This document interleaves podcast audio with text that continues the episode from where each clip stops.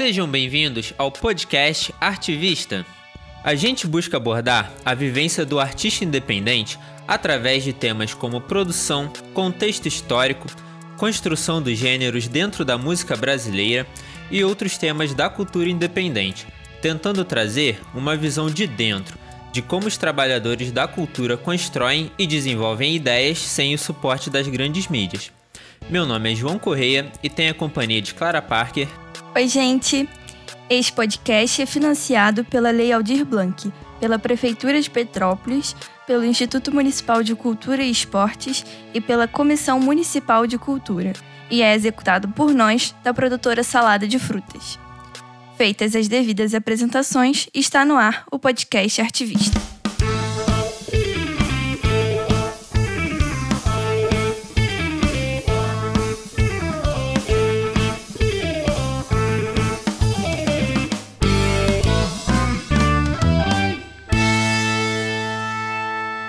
Hoje traremos alguns discos que marcaram o cenário da música por serem produzidos de forma independente ou inovando de alguma forma a indústria musical. O primeiro disco que citamos é o Feito em Casa por Antônio Adolfo, de 1977.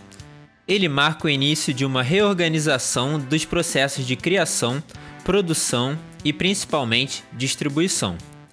Assim que terminada a gravação em fita, o álbum não teve abertura em nenhuma gravadora da época, sendo assim, o disco foi completado de forma independente, o que pode ser deduzido no título do álbum.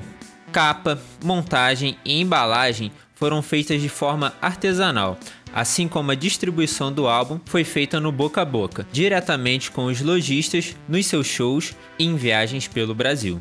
Outro destaque que alcançou a marca de 100 mil cópias vendidas foi o álbum Boca Livre, em 1980. A distribuição foi feita por Cesare Benvenuti, que também organizou a distribuição do selo independente Eldorado. Animado com a experiência positiva com o selo e o álbum, Benvenuti criou a distribuidora independente para suprir as necessidades do setor. Porém, a empresa não durou até o fim do Plano Cruzado. Nos anos 90, foi onde o cenário independente conseguiu se consolidar como uma alternativa à grande indústria na produção e também na entrega de novos artistas ao público. Nomes da MPB como Tim Maia, TT Espíndola e Belchior ganharam destaque com discos sendo produzidos com seus próprios recursos. Na mesma época, o pop rock também voltaria à cena com a banda Raimundos, do selo Banguela Records, o Sepultura, da Eldorado e os Racionais MCs, pela Zimbabwe Records, selo de música urbana que lançava ritmos mais marginalizados como reggae, pagode, rap e o hip hop. O álbum Raio X Brasil, de 1993, alcançou 200 mil cópias de vendagem e foi um dos álbuns que colocou o rap em evidência no cenário nacional daquela época. Em oposto ao que aconteceu nas décadas passadas, o debate sobre diferenciação ideológica, majors e indies, não se fez muito presente. O ponto principal de interesse era demonstrar profissionalismo e apelo comercial de suas produções e afastar a taxação equivocada de que seu produto era inacabado ou precário. Em reforço a essa ideia de profissionalização, antigos profissionais vindo das majors descartados pelo corte de custos e terceirização da época fundam selos e gravadoras. Podemos citar Cone Lopes, da Natasha Records, e Nelson Mota, da Lux. Artistas que antes eram contratados de gravadoras majors também criaram as suas próprias empresas, como Dado Vila Lobos, com Rocket, e Marina Lima, com Fulgaz. O final dos anos 90 e início dos 2000 ficaram marcados pela desvalorização do real e da indústria brasileira e, para ajudar nessa queda, a pirataria estava no seu auge. Com isso, é de se esperar que gravadoras majors se afastassem do cenário musical.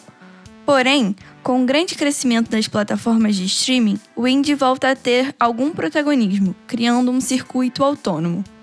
Segundo Eduardo Vicente, aspas, circuitos autônomos são aqueles que, sem a presença de grandes gravadoras ou redes de mídia de alcance nacional, fornecem condições para as apresentações musicais, produção, divulgação e venda dos discos dos artistas que os integram. Fecha aspas. Estes circuitos podem ser formados ou representados artisticamente por regiões, cidades, religiões, etnias, ideologias, etc. E podemos observar que as majors não obtiveram sucesso em controlar a distribuição digital. Com isso, ritmos antes pouco conhecidos começaram a se popularizar. A cantora Mariana Aidar lançou em 2005 de forma independente o álbum Brasil, Sons e Sabores, que teve destaque na época. E a nível internacional, Cansei de Ser Sexy, banda e álbum de mesmo nome pelo selo Trama. Teve um grande alcance, contribuindo com trilhas para o reality show The Simple Life e para os jogos The Sims 2 e Forza Motorsport 2, e por fim, assinando com a gravadora Sub Pop. Atualmente, com grande difusão dos artistas de nicho, democratização da produção e distribuição acessível, a concorrência ficou maior para grandes gravadoras, pois hoje competem com selos independentes como a Deck Disc e com jovens produzindo em seus quartos, ou o Bedroom Pop. Porém, podemos observar duas questões principais. A primeira é que apenas colocar conteúdo nas plataformas não garante alcance e muito menos monetização, pois para atingir esse nível é necessário uma grande quantidade de assinantes em seu canal ou perfil e também de reprodução em seus conteúdos. E outra questão é em relação à comunicação, pois recursos financeiros, humanos e de tempo são necessários para garantir que a obra chegue ao seu público-alvo. Podemos citar como exemplo o artista Rincon Sapiência, com o disco Galanga Livre, que foi premiado pela Rolling Stones Brasil e pela Multishow. O sucesso do álbum permitiu a criação do selo independente Ingoma, em 2018. No início desse episódio, pontuamos que a música independente também é morada de movimentos regionais, étnicos e ideológicos. Com isso, novos selos com visões e missões representativas nasceram. A Power Records se destaca atualmente no mercado com iniciativas que promovem artistas mulheres e as colocam em, abre aspas, festivais e palcos antes dominados pelo machismo, fecha aspas, como está escrito no título da aba sobre nós no site do selo. Podemos citar o projeto Troá, que estreou com o disco Eu Não Morreria Sem Dizer, de 2019. Nele, o duo carioca explora arranjos incríveis, passeando por vertentes da música como funk, MPB e pop rock. Pedro Henrique Pinheiro, do site Tenho Mais Discos Que Amigos, descreve o álbum da seguinte forma, aspas, A ideia por trás de Eu Não Morreria Sem Dizer é botar para fora aquilo que o coração quer extravasar. Estamos diante de um disco lotado de sinceridade, entre delicadas melodias e viscerais arranjos. Fecha aspas. E na mesma matéria diz, abre aspas, Troá teve uma sacada e decidiu fazer de seu disco de estreia um manifesto de existência. Fecha aspas. A pluralidade da cultura brasileira também pode ser vista no grupo Baiana System, formado em 2009. O grupo se destaca com a mistura de ritmos como ijexás, samba reggae, dub e muitos outros sons populares na Bahia. Em 2016, o grupo lança o disco Duas Cidades, produzido por Daniel Ganjamin, um grande nome da música atual. O disco traz uma sonoridade com muitas texturas e graves pesados, influenciados pelo sound system. Observando a grande pluralidade da música independente brasileira, geralmente ligada a movimentos sociais e ou representativos, podemos concluir que novos selos, gravadoras e produtoras, cada vez com nichos mais específicos, estão sendo criados. Com isso, a distribuição torna-se ainda mais democratizada. Isso, somado a microfones e interfaces a um melhor custo-benefício, traz de volta a cena independente para o protagonismo da indústria musical brasileira.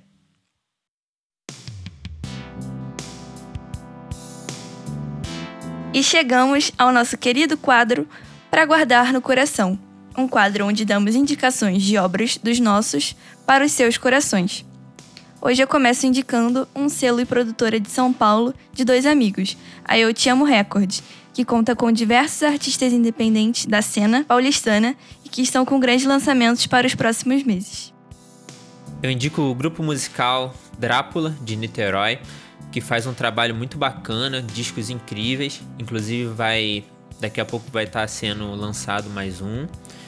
E também todo o conteúdo que eles produzem, como um podcast, que é incrível também. Segue eles lá, que vai ser bacana. E assim chegamos ao fim do último episódio dessa temporada do podcast Artivista.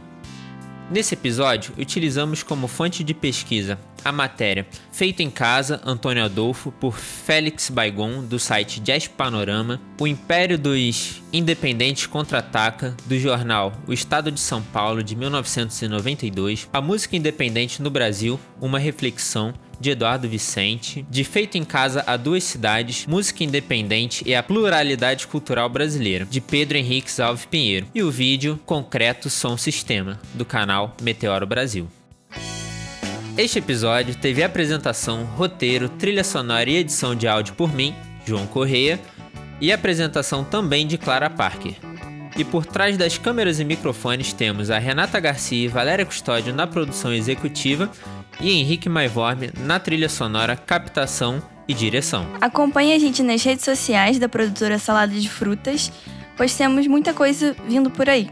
Uma delas é o Festival Reconecta, com mini shows de vários artistas da cena independente petropolitana. Um agradecimento especial a todos e todas que nos acompanharam até aqui e também à produtora Salada de Frutas. Gostaríamos muito de receber ideias, dicas e temas para nossa nova temporada que virá em breve. Deixe suas sugestões nas nossas redes sociais. Valeu, tchau. Obrigado e até a próxima.